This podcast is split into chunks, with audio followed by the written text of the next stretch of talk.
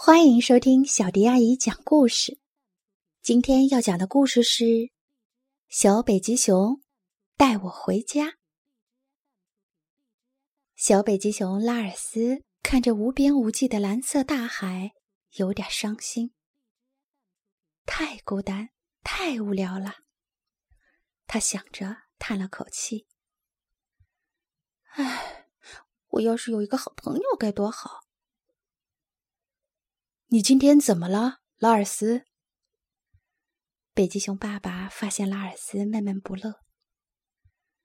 拉尔斯说：“我想要一个朋友跟我一起玩。”爸爸说：“你知道吗，拉尔斯，在我们这里找到一个小伙伴可不是那么容易的。”但是常常在想不到的时候，就有一个朋友出现了。你要有耐心，有耐心。拉尔斯不知道怎么才能做到，但是他想试试。第二天，拉尔斯就忘记了烦恼，在雪地里开心的蹦蹦跳跳。突然。他看到了另一只小北极熊，看起来跟自己差不多大。太棒了，拉尔斯想着跑了过去。可是当拉尔斯用鼻子轻轻的去碰它的时候，那只小北极熊摔倒了。原来是用木板做的。拉尔斯吓了一跳，往后退了几步。原来如此，他失望地说。这时，他发现旁边有个奇怪的木箱。我从来没见过这样的东西。拉尔斯决定去看看箱子里有什么。嗯，闻起来好像有香喷喷的鱼。拉尔斯刚刚钻进箱子。身后突然响起了“砰”的一声，木门关上了。救命啊！我要出去！他大喊着，用尽全身力气踢着木箱的门，但是一点用都没有。他助跑，想用身体撞开木箱，一次、两次，但都是白费力气。他被困在陷阱里了。就这样过了好一会儿，拉尔斯感觉到自己跟箱子一起被抬了起来。箱子外面有奇怪的声音在靠近，然后箱子就开始摇摇晃晃，好像在空中一样。他害怕极了，心扑通扑通的跳着。突然，木箱“咣当”一声翻倒在地。随着一阵噼里啪啦的声音，箱子散架了。我这是在哪呢？拉尔斯惊讶的看着四周，身边堆满了这样的箱子，太可怕了！拉尔斯现在特别想念北极的家。嘿，小北极熊！他听到了一个非常低沉的声音。过来！拉尔斯大吃一惊，往旁边跳了一下。眼前出现了一个巨大的脑袋，还有两根长长的尖牙。别怕，我是一只海象。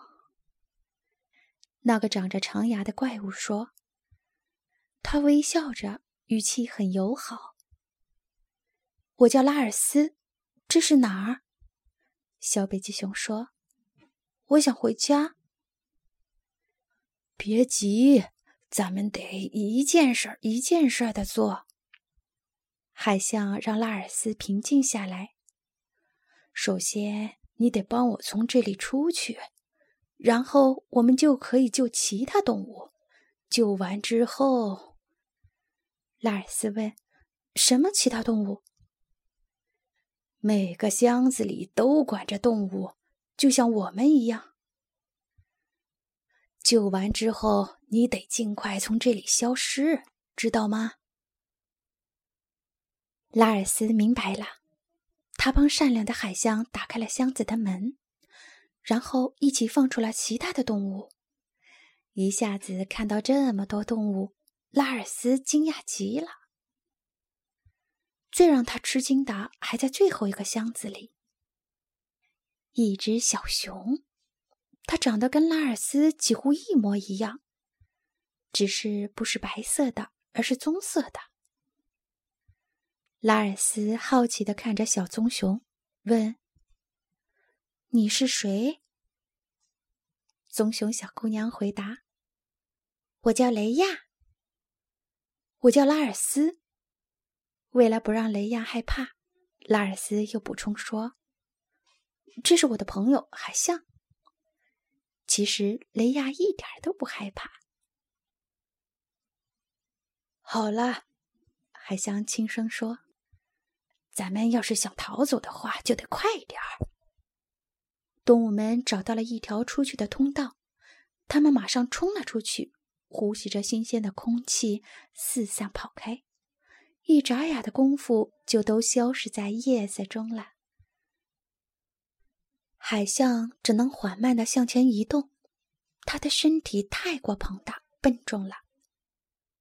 拉尔斯发现了，回到海象身边，说：“我陪着你走。”雷亚喊道：“我也一起。”过了很长很长的时间，三个好朋友。终于到达了一处可以藏身的灌木丛。人类已经发现动物逃跑了，他们在附近拿着明晃晃的探照灯到处搜寻。草丛太矮了，海象气喘吁吁地说：“你们得弯下身子。”你也是，雷亚和拉尔斯一起说道。过了一会儿。他们确定搜寻的人已经走了，才溜进附近的树林里。他们累坏了，不一会儿就睡着了。拉尔斯突然醒了，他发现雷亚在身边轻声的哭着。拉尔斯关心的问：“你怎么了？”雷亚的眼泪顺着脸颊滚落下来。可是，现在这个世界上就剩下我自己了，好孤单。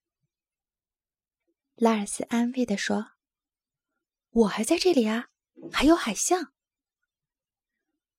对，但是我不知道我该去哪儿。拉尔斯建议说：“那你跟我回家怎么样？”你知道你住在哪儿吗？拉尔斯骄傲地说：“在北极。”雷亚现在不哭了，他十分好奇：那里所有的熊都像拉尔斯一样白吗？北极离这远吗？棕熊可以跟白熊住在一起吗？拉尔斯说：“反正都是熊嘛。”雷亚笑了，他依偎在拉尔斯身边。就这样，两个好朋友又睡着了。